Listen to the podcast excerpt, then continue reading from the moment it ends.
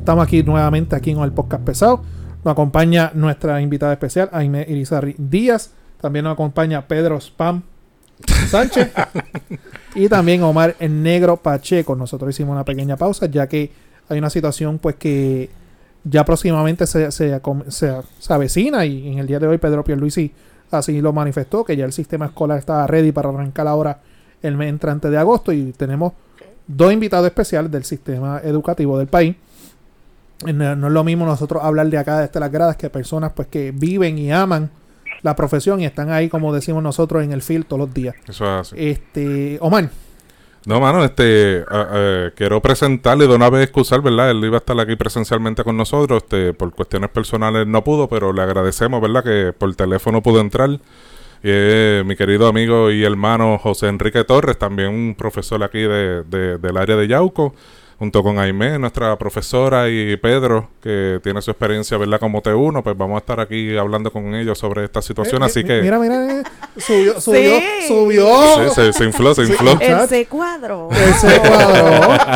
y yo, ¿qué Por lo menos algo es algo. Tengo mira, algo de Claro, hay que sacar pecho ahí. Palomo le dice. Sí. Nada, José, ¿cómo estás, mi hermano? ¿Todo bien?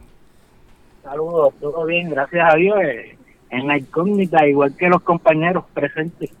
Eh, o sea, en la incógnita, en la incógnita no solamente los compañeros, yo creo que, que del 90% de la población puertorriqueña, porque no es solamente acá en la región sur por las cuestiones de, de los temblores y los terremotos, ¿verdad? Que ha surgido con, en nuestra área, ¿verdad? muchos edificios dañados.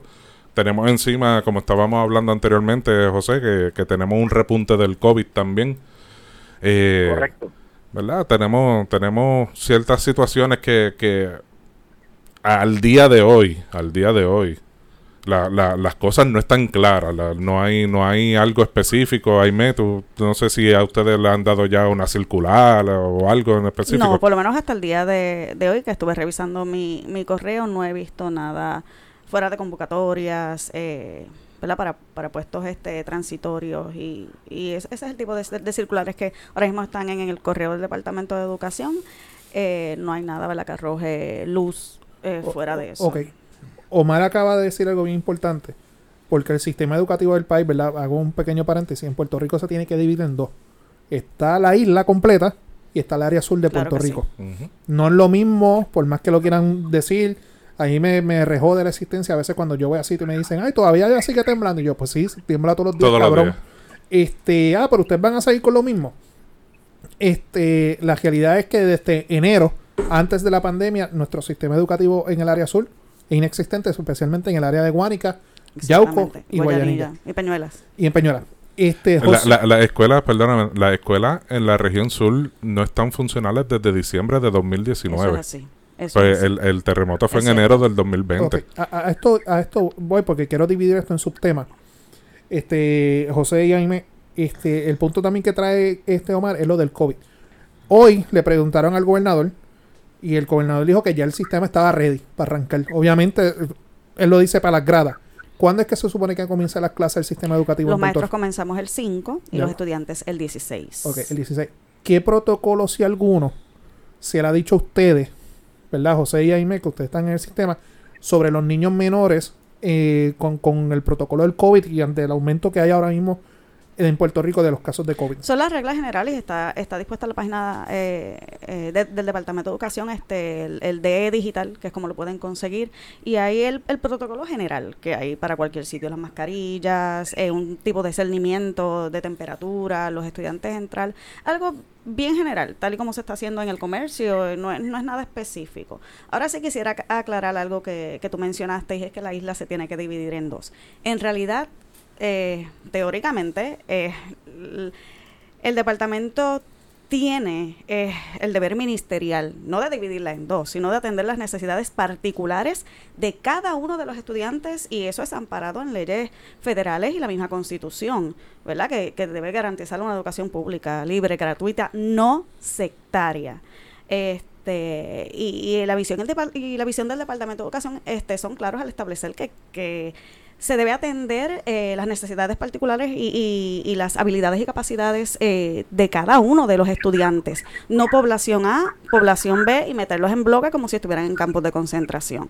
Eh, es el deber ¿verdad? ministerial del Departamento de Educación y debería estar en los planes que todas las necesidades de los estudiantes se atiendan. El, ser humano, ¿verdad? Para, para poder aprender y ser, eh, desarrollarse plenamente necesita satisfacer unas necesidades como lo establece Abraham Maslow y, y entre ellas está la de la seguridad, las fisiológicas, ¿verdad? El ser humano debe sentirse cómodo, este, debe sentirse tranquilo, debe sentirse seguro para entonces poder aprender y estas necesidades ser este, satisfechas. Eh, que eso era algo que, quería mm, aclarar. No, es, empujarlos eh, en una sala de clase por cumplir, porque está en presencial, sino que se, que, se logre una continuidad del currículo y que el, que el, niño aprenda y se desarrolle, que se desarrolle completamente. Cuando, José. Sí, era. Sobre, sobre el asunto de, la, de, de, lo que son la planta física y cómo se afectó con los terremotos, antes de lo de la pandemia, siempre, siempre dije y expresé que habían otras alternativas, pero la falta de iniciativa o la falta de creatividad falló. Se debió haber nombrado quizás algún comité especial para atender la necesidad específica de las escuelas del sur y eso no se hizo. Yo he pasado por escuelas, yo sé de paso, ahí me toca la escuela eh, Ana María, no, sí, la Ana María de, de, de Barina, eh, creo que de siete y media a 12, algo así, y después viene la José Onofre. Esa escuela demolieron un edificio y, y acribillaron a todos los árboles. Pero eso no es el punto. El punto es que yo lo que vi allí fue que empañetaron y pintaron. ¿verdad? Yo no vi ninguna corrección, yo no sé si ahí cabemos, yo no sé si nos van a encajonar. Eso, eso sobre, sobre ¿verdad? Lo, que fueron los terremotos. Ya yo creo que, que pasó demasiado tiempo y, y la falta de iniciativa por parte del gobierno falló y, no, y le falló a, los maestros, le falló a los estudiantes y al pueblo en general. Eh, pero, ¿qué podemos esperar ¿verdad? de este gobierno? Ahora, sobre el, inicio escolar que comienza para nosotros el día 5 y para los estudiantes el día 16, que solamente tenemos medio día para ambientalizar nuestras áreas de trabajo, según ¿verdad? Eh, el circular de, la agenda sistémica eh, que nos llegó, solamente medio día para ambientalizarlo. ¿Qué me preocupa a mí sobre dos eh, preguntaste sobre el COVID-19. Mira, sobre el COVID-19 hay dos documentos muy importantes. Uno es la guía para la prevención del COVID-19 de las escuelas K al 12. Me preocupa grandemente porque en esta guía hace la salvedad entre los, ¿verdad? Es un poco larga, pero quiero discutirte dos puntitos básicos de ella, que, que flexibiliza el distanciamiento físico. ¿Qué quiere decir eso? Se supone que haya un distanciamiento físico de cierto pietaje, pero como se sabe que los salones no cumplen para, para, vaya la redundancia, para poder cumplir con ese distanciamiento físico, pues se flexibiliza para que se apruebe que haya cierto hacinamiento de acuerdo a la necesidad que tenemos en estos salones. Mira, era normalmente lo había, lo había, no sé, ¿verdad?, cómo va a ser ahora, y eso es completamente peligroso, porque ya sabemos que hay otra cepa, sabemos que los menores de 12 años no están vacunados, etcétera. Por otro lado, se habla de mejorar la ventilación a los salones de clase. Mira, yo no he visto todavía de las escuelas de Yauco, entre ellas Patria Pérez, que la querían este en un momento crear una escuela alianza, que si la cesaron porque no servía, la escuela Ana María, eh, eh, Dios mío, la de Barina. Eh, Negrón. Ana María Negrón. Ana, María Negrón. Ana María Negrón, yo estudié allí también hasta octavo grado, mi mamá se jubiló ahí. Mira, yo conozco esa escuela, esa escuela no le han hecho una ventana más, yo no he visto un abanico más, así que no cumple con esta guía. Yo quiero que ustedes, se la iba a enviar, pero disculpe, me, disculpo porque se me olvidó. Se las voy a enviar y yo quiero que ustedes la vean completita. Ahorita me la leí completita, pero yo dije, estos son los dos puntos que yo puedo presentar porque son gravísimos. Yo no he visto que estos salones hayan sido ambientalizados. Y la mayoría de estos salones están diseñados para aire acondicionado y no pretendamos que nos vayan a encender aire acondicionado porque eso es aire acondicionado. La verdad es que no se le ha dado el servicio que hay que darle mantenimiento. Lo ideal sería contar con unos sistemas verdad de ventilación eh, que ambientalicen los salones para que en realidad haya una sanidad como debe haberla. No no la hay, no no hubo esa ventilación y, y ese y esa flexibilidad, como te dije, me preocupa. La otra que debemos estar pendientes o debemos leer, ¿no? Tanto toda la facultad, toda la comunidad escolar la orden administrativa 2021, si no me equivoco, 509. ¿Qué, qué, qué quiere? Que esta es la famosa orden donde supuestamente dice que todo estudiante tiene que estar vacunado. Mira, yo comprendo esa parte, yo creo en la vacuna, yo creo en la vacunación, mi hija, mi hija está vacunada y mi niño de 10 estoy loco ya porque salió. Ahora, esto lo que dice es que todo menor, de todo mayor de 12 años debe estar vacunado, pero aquellos que por su religión eh, no quieran, ¿verdad? No pueden hacerlo, porque se lo, su religión se lo prohíbe, tienen que probarlo y tienen que llevar una orden, eh, ¿cómo le llaman a esto? Nada más, una declaración jurada. Declaración jurada. Y aquellos que por condición de salud, que tenga su sistema inmunológico comprometido, pues tiene que presentar una certificación médica. Por otro lado, también le aplica a los maestros, a los docentes, a los no docentes, la misma regla. Tenemos que estar vacunados, pero si por alguna de esas dos razones no lo puedes, tienes que eh, presentar las evidencias. Eh, a mi a mi juicio, eh, yo creo que no, nuestras escuelas en el sur no están preparadas para recibir la cantidad de eh, 3.000, lo tenía anotado por algún lado, son 3.000, casi 4.000 estudiantes. Tengo aquí la página de internet hay una escuela en Guayanilla que van como cuatro escuelas, para ir, para la de Macana, ¿verdad? Sí. Para Guayanilla, Borrero. 1803, según la página del Departamento de Educación. Y en Yauco, 3803. Nada, más, nada más en la vocacional hay 900 estudiantes. Exactamente.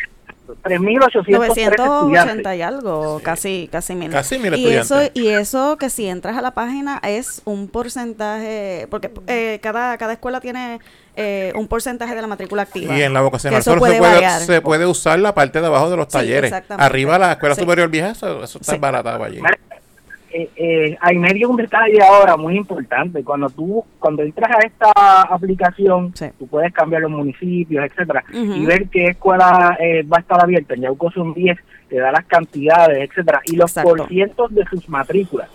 Hay muchos que están por debajo del 50. eso quiere decir que esa matrícula, exacto, eso quiere decir que esa matrícula puede aumentar. Entonces, yo creo que es injusto que hayan unas escuelas que puedan estar, eh, eh, de hecho, yo no pondría ninguna en horario regular porque la realidad es que estamos queriendo, hablando del sur, estamos queriendo llevar a nuestros estudiantes a un escenario el cual no hubo una transición para que ellos pudieran volver a la normalidad de lo que es una clase presencial. En el caso del resto de la isla es diferente, ellos tuvieron sus momentos, pero Yauco, Guánica, Guayanilla, Peñuela, etcétera, desde, desde enero 2020 no han pisado un salón de clase, no tienen esa socialización. A eso le sumamos que tienen que eh, aprender del maestro cuando le hable de la guía de cómo el lava, dónde se van a lavar las manos. Yo no sé si es que van a poner un lavamano por salón, que sería lo ideal, ¿no? Yo no sé si es que el departamento va a proveer el, el, líquido este para desinfectarte las manos. Esa era la pregunta. Esa es la pregunta que yo te iba a hacer. Eh, ¿Los materiales se los van a proveer a ustedes o los tienen que poner ustedes? No, cuando recuerdo bien. por, eso es la pregunta. Eh, sí, eh, lo ideal sería, y se espera. De hecho, el, secretario interino, cuando estuvo en la conferencia de prensa hablando, José que mencionó los aire acondicionados, él dijo que el departamento estaba adquiriendo unos purificadores y unos, unos sistemas este, de filtración para, los, para los aires. No, claro, claro que no garantiza. Y, y no es que lo esté eximiendo, ¿verdad? con, con el comentario. Eh, recuerdo cuando los temblores que llegaron unos lavamanos portátiles, llegaron este jabón de mano y llegaron pues que el ahí el departamento pues hubo eh, alguna provisión de, de, materiales. Que haya una continuidad cuando trajeron las carpas que haya una continuidad de que a la vez que esa, esa primera ronda de materiales verdad se acabe sigan sigue el flujo verdad llegando son, son dos cosas totalmente pero hasta ahora al email de ustedes no le ha llegado mira a la escuela tal va a llegar un furgón de sanitizer. No. en realidad los maestros, eh, quien tendría esa información sería el, sería el director. eh, otra cosa que quería señalar, este, y me disculpa José, es que estamos hablando de la población en general. Pero las necesidades particulares de los estudiantes de educación especial, los estudiantes que están en silla de ruedas, los estudiantes que hay estudiantes, eh, por ejemplo, en mi escuela hay preescolar de educación especial y son estudiantes que necesitan cambio de pañal eh, y así los hay en las escuelas en, todas las edades este, que necesitan, eh, que, que, que el, el, que es trabajador uno, pues sabe que tiene que haber una cercanía. sí, este, el trabajo del asistente. Por, por eso, por eso yo tengo que estar todo el tiempo. yo, yo tengo un estudiante con autismo que, que es funcional, pero tiene autismo y tengo que estar pendiente de él todo el tiempo. Y tiene que haber un contacto físico y una, cercanía porque hay que guiarlos. Y estos, estos estudiantes, eh, que era lo que, ¿verdad? La línea que quería seguir de, de ahorita, que no es solamente eh, decir, pues van para esta escuela y cumplo con, con, con, que estén presenciales, es que hay que suplir unas necesidades independientes porque cada niño es un mundo y cada niño tiene sus necesidades distintas. Y estas son las cosas que hay que tener cuidado y que hay que, que, que contemplar. Yo, ustedes han dicho algo súper importante y, es la falta, no, sé ni qué palabra ponerle, pero es la falta de empeño, de visión. Yo, no sé ni qué decir. voy, para el gobierno, voy, voy para el gobierno. No, no ha habido un plan estructurado yo no he visto ni me he enterado de, de como mencionó José ahorita, de hacer unos grupos de, de revisión de la escuela acá en el sur. Yo no he visto nada. Yo veo los políticos alzando carpas, que está bien, alzan sus carteles en protesta de dónde están las escuelas del sur. Cool, perfecto, porque hay que seguir mencionándolo de puñetas. Estamos, estamos abandonados. Las escuelas de aquí abajo están abandonadas. Pero ¿Qué, ¿Qué efectos surtieron además de quizás coger las pancartas de Cheito y hacerle meme? Porque eso era lo que pasaba. ¿Me entiendes? Que, que surgió algo luego de eso. Vinieron, ¿Qué produjo? Vinieron a la escuela. Eh, el, el, secretario de Educación se encojonó con Cheito y lo llamó y le dijo, no me gustó lo que hiciste, pero vamos a trabajar. Yo, yo no, el mejor ejemplo vino el secretario de Educación de Estados Unidos ni lo pasaron por aquí. Mira, ¿me entiendes? y, como bien menciona Aime y José, no, no hay un plan estructurado que no es, no, es lo que hacen todos los años, que la última semana le pasan trímel y pintura. Eh, lo que tú me estás diciendo a mí es que esta, esta mentalidad con un semestre normal. Estamos parece, un año académico parece, Sí, hay una enajenación. esa es la palabra correcta. gracias. Mira, te voy a dar un ejemplo. Yo trabajo en la vocacional ustedes saben, la Escuela Superior Vieja de Yauco, la, que era Luis Muñoz Marín, está bien destruida. Esa escuela tiene un techo que va del edificio principal al comedor, así que baja. Así de metal. Fueron a cambiar ese techo, el director de la escuela enfermera, pero este, esta escuela posiblemente hasta hay que demolerla porque está barata. Claro. Ah, pero que ya se, dio el contrato para poner el techo, pues gastaron 100 mil pesos en, gastar, en poner el techo ese. Para una escuela que, probablemente tumben. Y si hay que demorar esa escuela, pues se perdieron los 100 mil pesos y gastaron en... Pero como ya estaba el contrato adjudicado, había que hacer el techo ese. Es un ejemplo de... pues, así, trabajan en Puerto Rico. se malgasta el dinero. Mira, mira compañero, eh, en relación a la planta física para nuestros estudiantes y nuestros maestros, Yauco tiene de más lugares donde pudieron haber desde, desde, desde que hubo el evento de los terremotos, comenzar la construcción, ¿verdad? A corto plazo, de lo que sería a corto plazo, eh, eh, eh, los centros para, para dar clases. Hay estructura. En Yauco tú tienes este frigoríficos abandonados, tú tienes terrenos que hábiles para construir, ya sea madera, vagones, lo que sea. Que no me hablen de presupuesto porque presupuesto lo hay. lo que falta es iniciativa. Tienes la, la UNE en Yauco que sí recibió daño pero no creo que sean unos daños, porque yo escuché que la querían para la alcaldía, y si sirve para una alcaldía, sirve para una escuela, y allí tú no podías concentrar nuestros estudiantes, quizás de escuela elemental, porque es excelente localidad, accesible, puntos de salida, puntos de entrada, en, lo que tú ambientalizabas el reto de las escuelas. Estamos metiendo a nuestros estudiantes a unas escuelas que todavía, por lo menos yo, y ahora, me, ahora ¿verdad? pedí que no mencionaran una parte de mi vida, pero yo como, como líder sindical todavía estoy esperando que me entreguen una certificación por parte de un ingeniero estructural que estas escuelas, estas 10 escuelas aptas de Yauco, son aptas. ¿Dónde está esa certificación? Eso no existe. Y no, y no, creo. y no, creo no hay voluntad, mi hermano, no hay voluntad. ¿Perdón? No hay voluntad. No, no la hay, no la hay. lugares de más hay para reconstruirlo, eh, para, ¿cómo es? Eh, por tiempo, eh, eh ¿cómo te digo? Eh, por cierto tiempo en lo que las demás escuelas se demuelen y comenzamos una, una etapa nueva de nuestras escuelas y de nuestro sistema, pero se empeñaron en no. Hay otras cosas quizás envueltas detrás de todo esto, no solo la burocracia, eh, y no quiero mencionarlo para no darle ideas al, pueblo, pero es lamentable que al día de hoy, a casi ya cuatro semestres, Yauco todavía no cuente con una escuela apta de verdad para nuestros estudiantes. Yo, yo tengo dos hijos y te soy sincero, tengo mucho temor, mucho, mucho temor. Uno va para la escuela de Barina, eh, la Ana María Mendoza, eh, Ana María, y el otro va y el otro va pa, y la otra va para la, la, la Martínez Nadal. Ninguna de las dos escuelas yo he visto que hayan hecho lo que dice la guía y no hay, no hay que esperar a que lo diga la guía. Basta con pasar por allí y sabemos que lo que hicieron fue que la pintaron y quizás empañetaron. Eh, no hay una certificación que se le provea a los padres y si la y si la hay y yo no la he visto, me disculpa eh, los responsables de esto y con eso quizás me cae en la boca, pero no, no la hay, no la hay.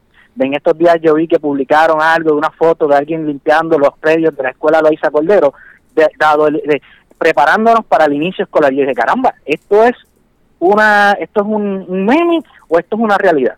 ¿Cómo rayos vamos a estar preparando la escuela Loisa Cordero si sabemos que esa escuela Loisa Cordero está, está desbaratada, esa escuela no, no está para nada otro aspecto sobre esto, eh, disculpen que los irlandes, no, mete mano, mete mano. Yo todavía, yo todavía, yo no he visto un solo reportaje y esto se lo he denunciado a todas las, específicamente a una organización magistrada en específico que no se han puesto los pantalones a exigirle al gobierno que se hagan o a exigirle a la prensa que hagan reportajes desde dentro de las escuelas.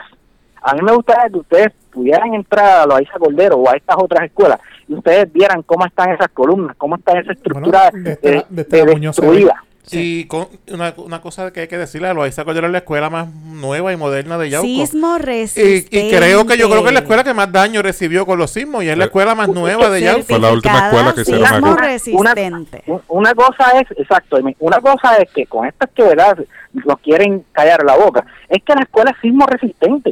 Sí, la escuela es sismo resistente. Quiere decir que te va a resistir al sismo, pero no quiere decir que sea hábil, hábil para, para continuar en ella.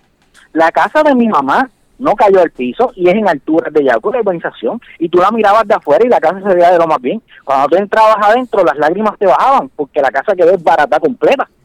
Y eso es lo que estamos viendo desde afuera en, en las escuelas.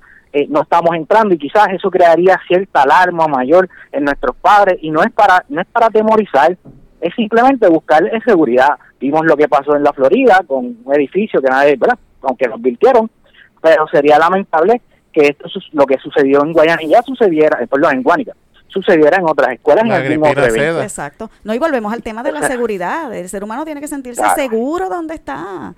Y, y tú te imaginas un desalojo en medio de la pandemia en una escuela elemental. ¿Cómo tú garantizas ese distanciamiento, eh, que, que, no haya ¿verdad? Es, esa cercanía entre los estudiantes más pequeños, un control que yo todavía no entiendo cómo van a, son los niños pequeños, los niños de educación especial, cómo van a mantenerlos distanciados. Eso es bien complicado. es real, es real. El ser humano es, un, es sociable. Tiene que estar, el puertorriqueño es caribeño. Tiene que estar este, como es junto y apretadito para. somos caribeños, es parte de nuestra cultura. Y, estos niños que, que prácticamente sus amiguitos son los de la escuela, porque quizás no tienen vecinos y sus amigos son los de la escuela, lo primero que va a querer es darle un abrazo a su mejor amigo en la escuela. Exacto. Mira, una clase de educación física el efecto emocional, de hecho, mencionaste educación física. Dentro de esta guía o, la orden administrativa, me está que es la guía, habla de que por la, ¿verdad? Por la situación no se contempla, eh, ¿verdad? Por la cuestión esta del distanciamiento físico, clases como educación física. Pero bendito si por ahí están funcionando. Son parte del currículo.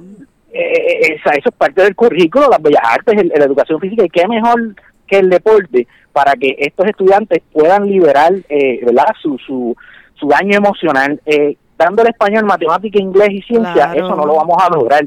Y entonces eh, no atiende las inteligencias múltiples ni las necesidades individuales de los estudiantes. Hay que desarrollar al, al, estudiante plenamente, no solamente las clases académicas. Y, y a eso súmale, y, y, digo, es un tema más profundo, pero hay que mencionarlo. Eh, sabemos de niños con, ahora mismo en estos dos años prácticamente fuera de la escuela, año y medio, con, con problemas de depresión, de ansiedad, claro de, que sí, de, claro que sí. de- No inclusive, existe, se, inclusive se han vuelto algunos hasta antisociales Sí. porque quieren estar metidos todo el tiempo en la casa, no quieren ya ni ir a la Pero, escuela. Muchos Le casos tienen de miedo a los niños con miedo eh, el efecto de los terremotos que Con se vivieron una el terremoto. social eh, y exacto. Son, son tantas cosas psicológicas que podríamos añadirle a este tema que estaríamos aquí cuatro horas Claro, más hablando. Claro. Y, y- y- sería y- bueno sería bueno más en ese porque para mí eso es un punto muy muy importante antes que el español la matemática y que el mismo deporte.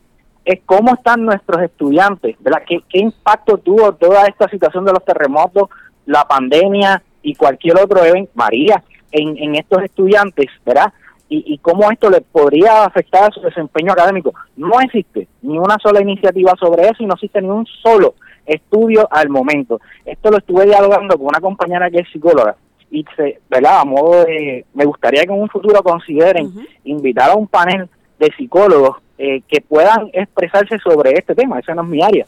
Pero en el caso de mi hijo, en el caso de mi hijo en específico, que a veces tengo cierta situación con él en cuanto a la socialización, créeme que le va, se le va a hacer bien difícil y a otros estudiantes también.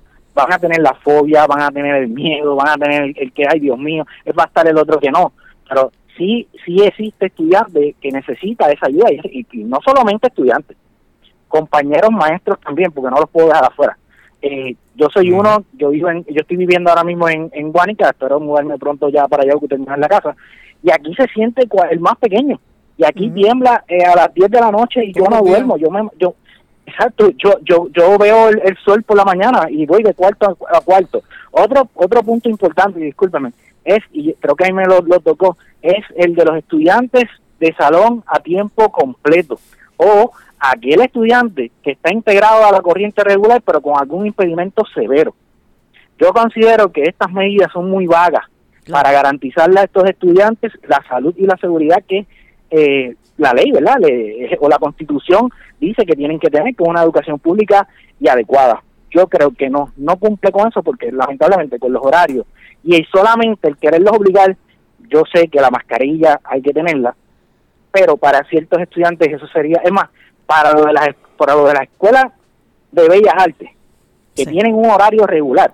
Yo no sé cómo mi hija va a aguantar una mascarilla todo el día. Y en la guía no escuché ningún, eje- no leí, mejor dicho, ningún eh, protocolo de, de, de- de descanso, de respiro, de, de, de reflexión. No, no, lo, no lo vi como, como el que hubo, no sé si se acuerdan, para agosto, para que hablaba de que cierto tiempo te iban a, eh, a poder este cambiarse la mascarilla o respirar, etcétera. No, no vi nada de eso. No, no Así solamente eso, tú tienes una comunidad escolar distinta que te va a entrar de siete y media a, a 12 y a las mismas 12 entra otra comunidad Oh, distinta. correcto. ¿Dónde está el- correcto. el- el- Para el- limpiar el- esos salones. Exactamente, porque estamos estamos hablando de, de grupos, este, de comunidades que tal vez estén aisladas, que, que, que, que, verdad, que, que son son dispares. En, en cuanto a, a- al, al, al despunte de, lo- de los casos del COVID. Este, no es que tú controlas una sola población escolar, tienes en una escuela hasta cuatro. ¿Cómo tú haces que, una comunidad que tal vez tenga más casos eh, no infecte o, ¿verdad? o cambie el estatus eh, de salud de la otra comunidad que te entra por la tarde o que te entra el otro día? Porque hay escuelas que solamente van a tener Y- dos y tenemos- días eh, eh, presenciales. en la y semana. tenemos el problema el tenemos el problema de la yu- disyuntiva esta de que si creen que porque me vacuné no voy a contagiar al otro que si el que no tiene síntomas porque es que lo he visto últimamente pegado por Facebook eh, ese estudiante que verdad no crea mucho no tenga ese confort esa confort no sino esa educación en el hogar de que esto es real esto es así ponen quizás en riesgo al otro o sea que es va a ser bien bien difícil para el maestro poder controlar eh, eh, esta situación. Te quería añadir algo sobre la cuestión de las escuelas y las plantas físicas seguras. No quiero sonar egoísta porque en un momento dado lo publiqué por Facebook y hubo una compañera que me corrigió y tiene toda la razón. No solamente Yahuco, Guayaní y Guánica tienen que corregir estas escuelas y presentar estas certificaciones. En toda la isla las escuelas sufren de lo mismo. Fueron construidas y son contemporáneas, casi todas, excepto las del siglo XXI, que pues le quitaron los aires y pusieron abanicos para no- supuestamente no despedir luz, eh, como la escuela eh, um, vocacional de Yauco en algunos salones.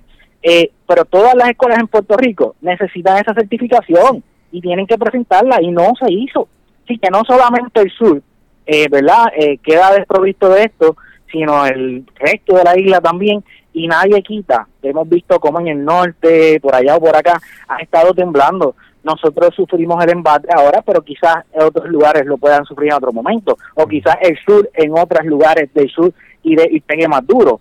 Eh, así que quería aclarártelo porque es algo que para mí ha sido una batalla grande y al día de hoy no he logrado verlo.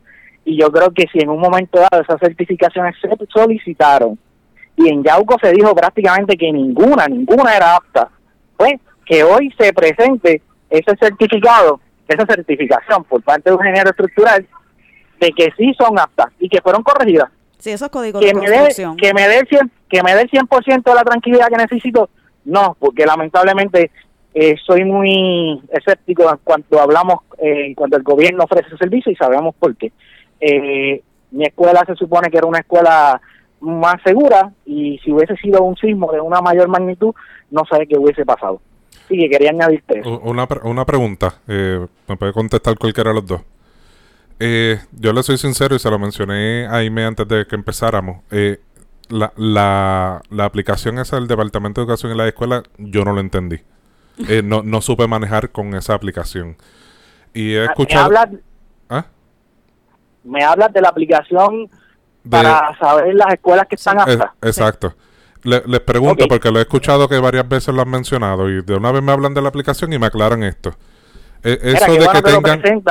Eso de que tengan dos, tres, cuatro escuelas en una sola escuela es exclusivo para nosotros acá en el área azul por la cuestión de, de las escuelas dañadas, de los temblores. Sí. Ok, y entonces el que me pueda dar luz sobre la aplicación y de una vez, ¿verdad? Esos papás que no han podido entrar o no saben de lo que estamos hablando, pues lo puedan verificar. Mira, yo no, no sé no sé si eso fue, y me, eh, me, disculpan en esto, porque no sé si eso fue una aplicación eh, que es para el uso de en general o solamente era una aplicación para nosotros los docentes. No, eh, soy sincera, ahí, ahí no lo sé.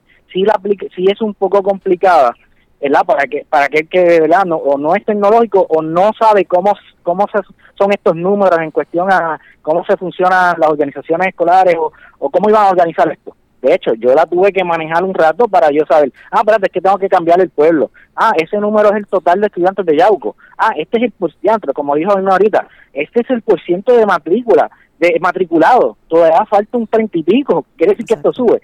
Sí, es una aplicación un poco controlada, eh, difícil de entender. No sé por qué lo hacen así. Eh, quizá, bueno, eh, se debería ser un poco más explícito y más transparente en este caso. En cuanto al asignamiento el, tratar de, acomodar tanta información en una sola en una sola página. parece como una tabla de Excel, es lo que parece. Yo la tengo aquí en pantalla. Me dice código escuela de destino. Estoy en la de Yauco. Cuando tú la abres arriba, que le pones Yauco, te dice total de escuelas aptas para reapertura 10. Cantidad promedio de días presenciales 5 capacidad de estudiantes 3813 y te da una tablita abajo donde te dice escuela en desuso, escuela. Te da el número de matrícula, el porcentaje, cantidad de días eh, presenciales a la semana, estrategia del interlocking, me tienen que explicar lo que es eso.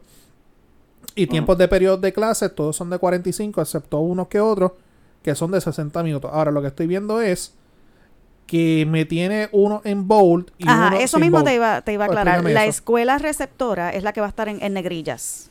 Okay. Y debajo de esa escuela, si es que aparece alguna distinta, pues entonces te va a, te va a aparecer en, la letra normal. Aquí te dice escuela destino y las que no, Exactamente. escuela hermana te dice. Por, ejemplo, te explico en esta. Aparece la escuela Patria Pérez, que esa escuela fue cerrada, como ustedes saben. Exacto, por eso dice escuela en desuso. En esa escuela van a estar los estudiantes del Arturo Lluvera, que son que están y de Almácigo Alto 2, en Interlocking en esa escuela. Exacto, Interlocking es cuando hay un grupo de estudiantes por la mañana y un grupo de estudiantes por la tarde. Aquí en, la Muñoz Rivera van a estar los de la Elvira Vicente y los de la propia Muñoz Rivera. La Martínez Nadal, que está cerrada, va a estar la especializada, la Ramos Antonini y así por el estilo. En Barina, la Ana María, que van a estar la Loaiza Cordero y la José Onofre. Hay escuelas que estaban cerradas, que le llaman escuelas en desuso. Que esas fueron las que cerraron. el gobierno cerró. esas fueron exacto. Y las supuestamente las habilitaron eh, y cumplen verdad con, con la norma esta con la regla que con la guía que establecieron Eh, y tienes allí, que fue lo otro que preguntaste, las escuelas en Harley, como te dijo este... La hermana, la hermana y Destino. Exacto. Exacto. La, la escuela hermana, Jaime, escuela hermana. Es que no tengo la... Esas son las que van a ir a la, a la escuela receptora. Exacto. A la escuela Destino. Exacto. Ajá. Eh, hay, hay, vas a ver escuelas que la misma escuela va a estar allí. Por ejemplo, eh, la, vocacional. escuela, eh, exacto, la vocacional solamente va a estar allí. Lo cual, ¿verdad? Un poco caramba, este debe haber sido compartida para que haya la misma eh, oportunidad, pero nada, se decidió así. Esa va a estar horario regular. Problema que, la vocacional está que no se puede usar la parte de arriba, eso se puede usar más que los talleres, que están a, a 50 a menos de 50% de su capacidad. Mira, mira, aquí la matrícula es mucho más alta también. Y dice que el horario va a ser regular a 60 minutos. Que yo no sé regulares, regulares, que yo no regulares que en las organizaciones escolares normalmente la, el horario es de 60 minutos por curso. Entonces, eso eso lo que plantea es que prácticamente va a estar todo el día en la escuela, el horario regular eh, horario de interlocking es que para que puedan ir las dos, los dos niveles o las dos escuelas diferentes, en mi caso son dos niveles diferentes, superior e intermedio, eh, Loaiza Cordero y José Onofre, nosotros vamos de 7 a de siete y media a 12 y ellos van de 12 a 4 y media o 5 y media, si no me equivoco. Habría que ver si la, la vocacional hace un, que, que obviamente desconozco porque yo no soy maestra en la vocacional, tal vez eh, me puedas arrojar un poquito más de luz. Que tal vez eh, eh, dentro de la organización escolar que se establece de 8 a 3 regular, haya algún horario alterno dentro de la misma población escolar. Pudiera ser, porque acuérdate que ahí están los talleres, que los talleres son. antes. Los talleres son dos periodos de clase. Antes, cuando yo estaba en la escuela superior. Eso no, pero eso no. Había, habían dos horarios, era interlocking. Sí, cuando Uno grupo por la mañana, un grupo por la tarde, la vocacional como tal estaba 8 a 3 y alternaba horarios con los grupos que estaban en interlocking. Sí, me acuerdo. Pero era una población de como 3.000 estudiantes. Yo estaba de 11 y media a 4 y 40 de la tarde. Exacto. Que habría que ver si lo eso mismo, pasa allí. Lo mismo podría pasar quizás con la misma Bellas Artes. eh, eh, porque por lo menos la vocación la, la matrícula es demasiado elevada para, para eso y, Bellas Artes también para el tipo de escuela que van que es más mucho más pequeña con una matrícula no recuerdo si son 300 o 400 tanto eh, entiendo que va a haber una una, una un interlocking entre ellos mismos. Aquí, aquí el más que me llama la atención, brinqué, brinqué para el pueblo de Guánica. En la misma aplicación dice total de escuelas aptas para reapertura, 1. Cantidad promedio de presenciales, 1. Capacidad de estudiantes, recuerden, 1. 1102. Lo que son las escuelas Aurea Aquiles Claudio, José Rodríguez Soto, Agripina Seda, este, Maguelle 2, Elsa Cuoto Anoni, y Luis Muñoz Rivera, todas se van a reunir en la María McDougall. Que era una escuela que la había cerrado también. Anda pal. No, la María, la María McDougall no. No la había cerrado. La María no, no, la María McDougall es la que está frente a... A la plaza, allí a la plaza. No, esa escuela no se planteles. Esa escuela tiene dos planteles. Sí, pues ahí es que van a reunir, según la tabla, 1.102 estudiantes y todos a 45 minutos. Y Me gustaría que pasaran y vieran la escuela. Pero en, Guanica no era que se iban a hacer los, los, los, módulos. Los módulos. ¿En qué estamos, en qué estatus estamos con eso? Hasta donde tengo entendido, y ahí me, quizás si tiene medida, eso está en, en nada. Eso está en, es parte de la, de la subasta que llevan hace cuatro meses haciendo nosotros habíamos visto nosotros habíamos visto que eso inclusive hasta el dinero ya estaba asignado y toda la cuestión si no, en estos días creo que escuché al alcalde decir que debido al, al, a los protocolos y a la burocracia, pues todavía y que eso no se ha encaminado, algo así escuché. Pero caramba, estamos hablando ya de, no me refiero a él, me refiero a, a, los responsables en general. Estamos hablando ya de, del 2020 al 2021 y quizás cejemos el 21. Mm. Y que al día de hoy esa, esa burocracia exista, no creo. Mira, yo, yo, yo, el otro día estaba en sala y un juez dijo unas palabras ya a mí me cansa escuchar de que ya estamos en una situación histórica imprevista. Perfecto, lo sabemos, lo estipulamos. Pero usted es un servidor público que tiene que un deber que ejercer. Y nosotros no estamos, y lamentablemente, de lo que tú me estás diciendo, José, de lo que tú me estás diciendo, Aime, de lo que tú me estás diciendo, Pedro, el gobierno está operando business as usual. enajenados completamente la realidad de lo que está eh, pasando. Eh, ¿Qué? Tírate la palabra otra Enajenado. Ahora, ahora te sale bien, gracias. Continúa, continúa. Y no estamos bebiendo hoy. Diste una mierda ahí. Enajenado. No, no, no, pero no estamos, no estamos bebiendo hoy. Hoy estamos pero, pero, este, que viven en una burbuja. Y la preocupación mía es, y yo entiendo que aquí hay que darle otro episodio, y José, ahí te, nos gustaría que estés presencial, de cuando ya comience el semestre escolar, porque adelanto de lo que ustedes me están diciendo y lo que yo estoy viendo, esto va a ser un comienza. peo. No, esto va a ser un peo. esto va a ser claro, un peo. me gustaría, me gustaría que hicieras un programa ese día de análisis de, ¿verdad? Eh, de ese primer día de clase. De hecho, la prensa en general casi siempre lo hace, pero a veces se para mí, se manipula de cierto punto porque yo todavía en mis 14 años que llevo en el magisterio, yo no he visto un año, un inicio de año escolar que sea que se pueda acercar a casi perfecto. no, no, con esto con, con esto de ahora menos. Con esto de ahora menos. Y, y, y dadas las circunstancias que estamos hablando aquí, en las redes sociales ustedes no han visto o no han escuchado de padres decir, mira, no, si no hay certificación, si no hay protocolo, mis hijos no van. Hay mucha preocupación, hay mucha preocupación y, y, y ese, esa Porque estoy viendo que eso no se está tomando en consideración. mi argumento, si la persona no se siente segura, no va a llegar. No va a mm. ir. Y como padre, aunque la constitución dice que en la escuela primaria la, la educación es obligatoria, no solamente libre y gratuita, es el, el, gobierno tiene que garantizar que un estudiante de escuela elemental esté tomando clase. Eso tiene, tiene que hacerlo el gobierno, por ley y por la y por ley y por, por constitución. Eh, ahora, ¿verdad? Este, hay que ver cómo es que se va a, garantizar que ese estudiante asista a la escuela. Eh, y porque el padre tiene la, la por lo, por lo menos de nuestra parte ya hay un compromiso que tan pronto se haga la, la primera semana del semestre escolar porque vuelvo y digo está el área azul es hay que suplir las necesidades, como dijo Jaime ahorita. Y la realidad es que no estamos preparados. y, vamos, a seguir y tiempo y tiempo de más ha habido para estar preparado. El punto vamos, a seguir abundando en el vamos a seguir abundando. Medio. Ahorita preguntaste si, si eso era exclusivo de la zona sur, lo de X cantidad de escuelas en una escuela tomando clases. Pues mira, sí, por la cuestión de los terremotos, pero eso es discriminatorio. ¿Por qué yo tengo que tener cuatro y cinco escuelas en una mientras en otros lugares de Puerto Rico? Libre, gratuita y no sectaria. En Ponce hay en el complejo ferial ocho escuelas. Ahí estamos. Pero el complejo ferial es bastante grande. eh, y de hecho, bastante grande, pero para mí no cumple. Eh, para, mí no cumple porque tú, tú vas a estar dando clases con un canto de panel al lado. Está bien, pero no es, no es que sea grande, es que tú tienes comunidades difíciles de Ponce, el Tuque, eh, las, que, las escuelas que están este, eh, ubicadas que tienen estudiantes de caseríos, y tú vas a mezclar estas poblaciones. Pero, te digo que lo más interesante del complejo ferial, que eso fue lo primero que alguien señaló, que inclusive se lo dijeron a Carlos Pesquera y Carlos Pesquera patinó. El complejo ferial en, de este tsunami el primer sitio en Ponce que se inunda. Y el complejo ferial solamente tiene una entrada. tiene un canal. Y una salida. Que en caso de un temblor en el área azul, y surge un tsunami, se jodieron.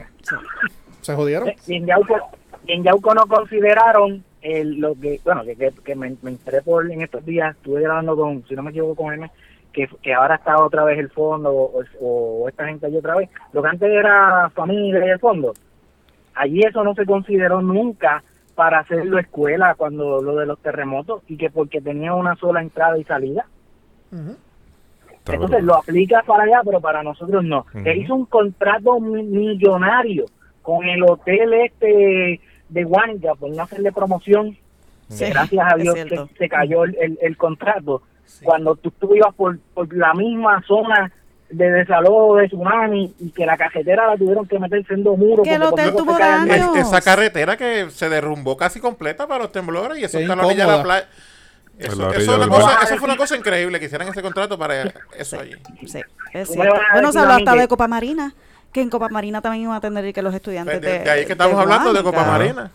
No, pero es que el, de Guayanira, el de Guayanira también se mencionó para atender los estudiantes de Guayanira. De, que está donde era el pitch. Exacto. Se pretendía que los estudiantes estuvieran en, en los salones eh, pero el, tenemos en la entrada, antes de los salones, el edificio del hotel como tal, que sufrió daños, que si hubiera habido un temblor eh, fuerte de repente, colapsa el edificio y quedan los estudiantes pillados sin poder salir dentro de, los salones eh, de conferencia. compañero, Yauco tiene demasiado terreno en el cual pudieron haber desde un principio comenzar a construir escuelas en madera o comprar vagones. Que no me digan que son caros, que no me digan que es que no hay el presupuesto, porque más caro, pues, entonces yo quiero los números, yo como maestro y como padre, yo quiero los números de la reconstrucción de la escuela en la cual mi hijo va a ir, a la que el otro va a ir y a la que yo voy a trabajar. A ver si con eso no se puede hacer una mega elemental, una mega intermedia o quizás una mega superior y poco a poco reconstruir, demoler y construir escuelas públicas seguras. No hay excusa, aquí lo que faltaba era voluntad.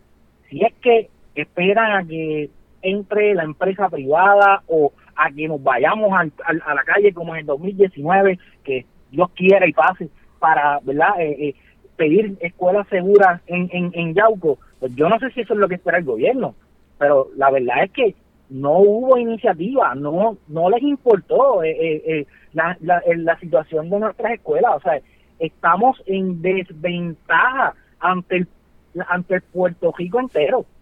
Y eso lo sabe mucho, eso lo sabe el mundo entero, que Puerto Rico no tiene escuelas en el sur. Y eso al gobierno no le da vergüenza. De hecho, no sé dónde rayo está el gobernador de Puerto Rico, porque hace tiempo que ni siquiera lo ve por Facebook ni por la televisión. O sea, y estamos ante un inicio escolar. Eso deja mucho que decir. Eh, veo mucha foca aplaudiéndole por Facebook de que si hace esto, que si hace lo otro. De hecho, compañeros maestros y, compañeros que trabajan para, para, la, para la administración. Yo, pero ¿dónde esta gente tiene el cerebro? Si Yauco, Guayanilla y Guanica no se ha hecho nada por la escuela. No sé si es que esperan a llegar y ver cómo están esos salones y alarmarse o que pase algo y vean que es realidad. Pero no, no, eh, el tiempo se les fue. Yo recuerdo que a mí me llamó la doctora, ¿cómo se llama ella? Eh, refrescame la memoria, cirujana. Eh, eh, Antonia Colo de Novelo, sí. Ah, Recuerdo. Exacto. En, un principio, mira, no habían pasado un mes. Y esa, esa señora a mí me llamó con otra persona. Yo hablé con ella también. Para, para, eh, me estuvo también en eso. estuve como voluntaria en el estadio. Y, y fue el general Bulgo, fue este ella, el, el, secretario de Educación, eh, el, que estaba ¿verdad? antes de la pasada administración, y, y hablaron conmigo. Exacto, había una iniciativa de vagones ella misma habló de vagones. Hay una institución de estas que está por ahí de magisteriales que también habló de vagones y estaban allí y las otras también. la EFT. Se habló se habló de, de, alianzas con otras con otras instituciones, otras empresas para, para conseguir madera y construir escuelas. ¿Qué pasó? Nada, nada. Estamos dormidos, no ha pasado nada. Eh, es frustrante. El maestro va a comenzar, y ahora te voy a hablar como maestro yo creo que el maestro, después del 2012, el magisterio va, a mí sabe qué, evento hubo en el 2012 ah, y, los primeros días del, del 2013, específicamente el 14 y el 15, ya eh, pues, los maestros van a, iniciar el peor inicio, vaya a la redundancia otra vez, año escolar en la historia de nuestro trabajo. No solamente por, por la situación de las medidas de, seguridad por, por la pandemia y ahora eh, sus variantes, no solo por los terremotos que no tenemos escuelas, nos están atacando por todos lados y el gobierno no hace nada, nosotros estamos sin retiro y eso es otro tema para otro día. Eh, te digo, una tensión y ahora recae sobre nuestro hombro la responsabilidad de velar que estas guías y estos protocolos se cumplan en las escuelas sin tener las facilidades va a ser fuerte. Y yo no he visto ningún tipo de plan de contingencia para ofrecerle a los compañeros maestros ante el inminente eh, inicio escolar eh, histórico. es para pero.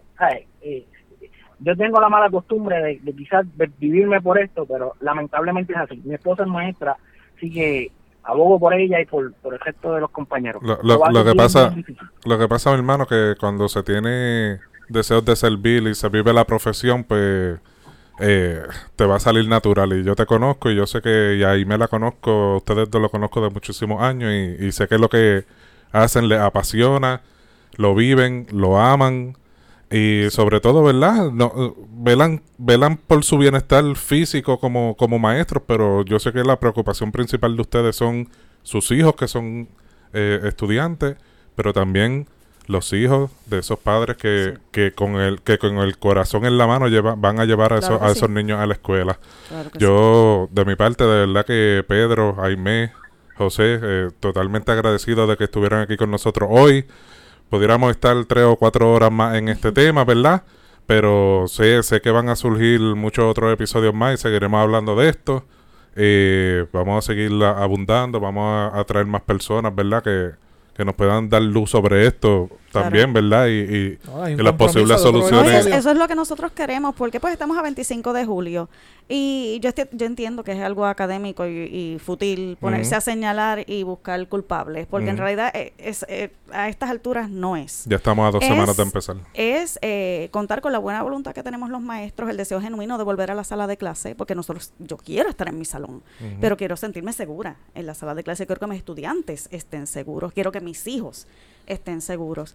Y, y los maestros siempre vamos a estar abiertos al diálogo y, y, el Departamento de Educación de Puerto Rico tiene que estar bien orgulloso de los maestros que tiene, que son, que están preparados, que el, el maestro que menos tiene un bachillerato con certificaciones, maestrías y doctorados.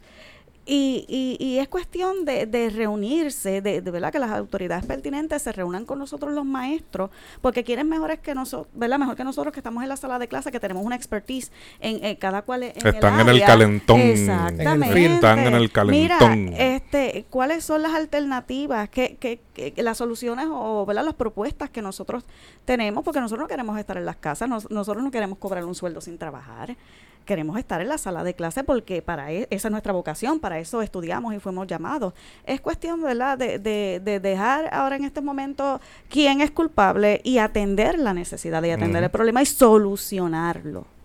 Es, esa es la idea. Este, Pedro, en este último minutito, algo que quiera abundar allí como T1. Bueno, imagínate, yo llevo nueve años en el departamento, no tengo permanencia todavía.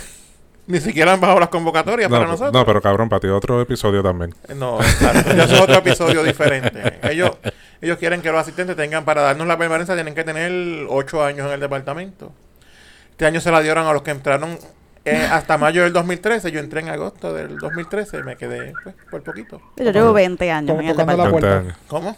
Te, te, quedaste tocando la puerta. Sí, me quedé tocando la puerta ya. Pero ya mismo. Ya mismo, ya se baja por ahí. Tranquilo, el primo te va a ayudar. Sí, esperando por el primo, me compré una chaqueta y todo. José, una, unas últimas palabritas en este último minuto aquí, que ya nos vamos. Quiero hablar de lo de Pedro. Es lamentable que con cuántos, nueve años de experiencia, y lo, lo conozco, eh, lo, conozco, lo conozco ¿verdad? personalmente y hasta donde tengo entendido sus evaluaciones han sido satisfactorias durante esos nueve años. De lo contrario, no podría trabajar de nuevo. Lo mismo pasa con compañeros maestros que llevan 10, 15, 4, 5 años transitorios, jugando de escuela en escuela y la plaza que trabajó en el año en el año 1 todavía existe. Yo no sé qué espera eh, el, Senado, la, la legislatura, el gobernador, las organizaciones, que para crear algún tipo de legislación que diga que sea compulsorio que aquella plaza existente, si él la trabajó, no es que me dé permanencia, claro, yo quiero la permanencia para Pedro, pero ¿por qué Pedro tiene que pasar por este proceso si hay plazas? La plaza del Pedro, la plaza que tenías existe. Existe porque tengo el mismo estudiante. Pues entonces, ¿por qué si Pedro, yo, yo digo, o sea, es una violación hasta de derechos para el padre, porque es un daño emocional. Todavía no me han nombrado a mí de uno, tengo esa, tengo esa, ese mal eh, emocional, que lo van a nombrar, el, no lo van a nombrar. El niño que, tú que eres maestro de educación especial, ¿sabes esto? El niño que, de autismo, un niño de costumbre. Sí. Y ellos se el mío, el mío, el CNN me llama y habla conmigo, él es otro hijo mío más, yo lo considero casi un hijo ya. Y eso les afecta mucho a ella, que ese cambio constante les afecta en mucho. Especial en especial estos estudiantes con espectro de autismo, son unos estudiantes que necesitan esa seguridad, ese patrón. Son rutinarios. exacto, rutina, ponerle otro eh, y el que no lo quiera entender, que busque por qué es. No es por majadería del nene o majadería de, de, de, de, MS4. Es que es así. Punto y se acabó. Entonces, ¿por qué Pedro tiene que pasar por este proceso? Si la plaza existe, ¿por qué en mayo ese director o ese patrono de Pedro lo evalúa? Fue satisfactorio. Y en ese compu se establece que Pedro va a trabajar con él en agosto. ¿Por qué estirar este chicle y hacer pasar a Pedro por eso? Así tenemos a montones, a miles de maestros en Puerto Rico. Eh, así que yo tengo fe en que a alguien se le prenda el bombillo. De hecho, existe algo parecido, no sé si la ley, tendría que buscarlo, la ley de reforma educativa lo enmendó, lo de los dos años eh, de transitorio elegible y, y baja la permanencia, que desde que yo empecé a trabajar se lo pasaron por el forro, pero creo que existía, y que la aplique también a los compañeros como Pedro, porque ellos son empleados y son esenciales al igual que lo soy yo, porque yo, si atiendo al, al, al estudiante de Pedro, yo no podría cumplir con lo que es mi programa educativo, el programa educativo de ese, de ese niño, si Pedro no está allí. Porque como dije, es un derecho, no es un capricho. Así que Pedro, yo espero que a alguien se le prenda el bombillo y les haga justicia tanto a ustedes como a todos los compañeros maestros transitorios que existiendo la plaza los hacen pasar por estas eh, situaciones. José, muchas gracias por tu tiempo. Existe un compromiso que tan pronto comienza el semestre escolar tenemos que hacer un episodio y si tenemos el estudio ya montado, pues nos vamos este por YouTube. Así lo estrenamos. y me también está invitada para, para, que eso va a ser en dos semanas. Y Pedro, ya tú eres de la casa, ya estás en nómina. Este, acuérdate, acuérdate del tema de, hacer algún foro con, eh, con, con psicólogos. La psicóloga la tenemos. La psicóloga ya, ya, es de la casa, ya en house. Nosotros, nosotros, ya ah, nosotros y tenemos la mejor de la mejor. Este... Y lo otro, y lo otro, perdona que, te diga tanto tiempo. Lo otro, en algún momento, yo sé que es un tema solo de un sector, pero me preocupa grandemente y me tiene como un estrés brutal. Y yo sé, y he visto, he visto poca atención por parte de los compañeros, es en la situación de retiro, de, de, de nuestro retiro, de nuestras pensiones, mejor dicho, de nuestras pensiones, pensiones de los maestros eh, luego hablamos de ese tema porque es un tema bien caliente y bien triste para nosotros ahora mismo. Cuenta con eso, Cuenta con eso. Tenemos el compromiso cuando comienza el semestre escolar ahora. Aime, nuevamente gracias. Nos traiciona el tiempo. Una última palabra, Pedro. Nada, gracias por el compromiso con la educación de Puerto Rico, que eso es importante, ese es el futuro del país. ¿Y Pedro Transport? Pedro Transport, pues, 6, 28, 18, 25. José, tengo un trabajito pendiente contigo, no se me ha olvidado. Ay, me Muchas gracias. sí, no se me ha olvidado. Pero yo quiero agradecer la oportunidad que me brindan para ¿verdad? poder llevar el mensaje y la preocupación que tenemos padres y maestros del sistema público de enseñanza de Puerto Rico. José. Gracias por la oportunidad, de verdad, es que hacen falta más espacios como este que se escuche la voz de, los que estamos preocupados por toda esta situación. Así que gracias. Estos micrófonos son de ustedes cuando ustedes Muchas gracias. ustedes quieran, ustedes pidan por esa boca y montamos rápido y lo hacemos. Omar. Nada, mi hermano, el podcast pesado, Facebook, Twitter, Instagram, YouTube y nuestras plataformas de podcast en Podbean y Spotify. Y ya saben, todos los miércoles, Noti 1 en la noche con el profesor Francisco Pavón Febu. Allí tenemos nuestro segmento del podcast pesado a las 8 y 30 de la noche, que nos pueden ver, eh, escuchar en vivo eh, por las redes sociales o en, yo no sé cuál es el número de la emisora, 630M, ¿verdad? Wow, qué clase de promo más cabrón. Y 910 AM. No, te 1, 630. 630 en el área metro y acá iba, iba, bien cabrón hasta ahí, ahí la caga. 910 AM en el área de acá. Nada, mi gente, las redes del podcast pesado y las redes mías personal, Naman Burgos con doble A, me consigue ahí. Mi gente, nada, nos vemos en el próximo episodio. Nos fuimos. Bye.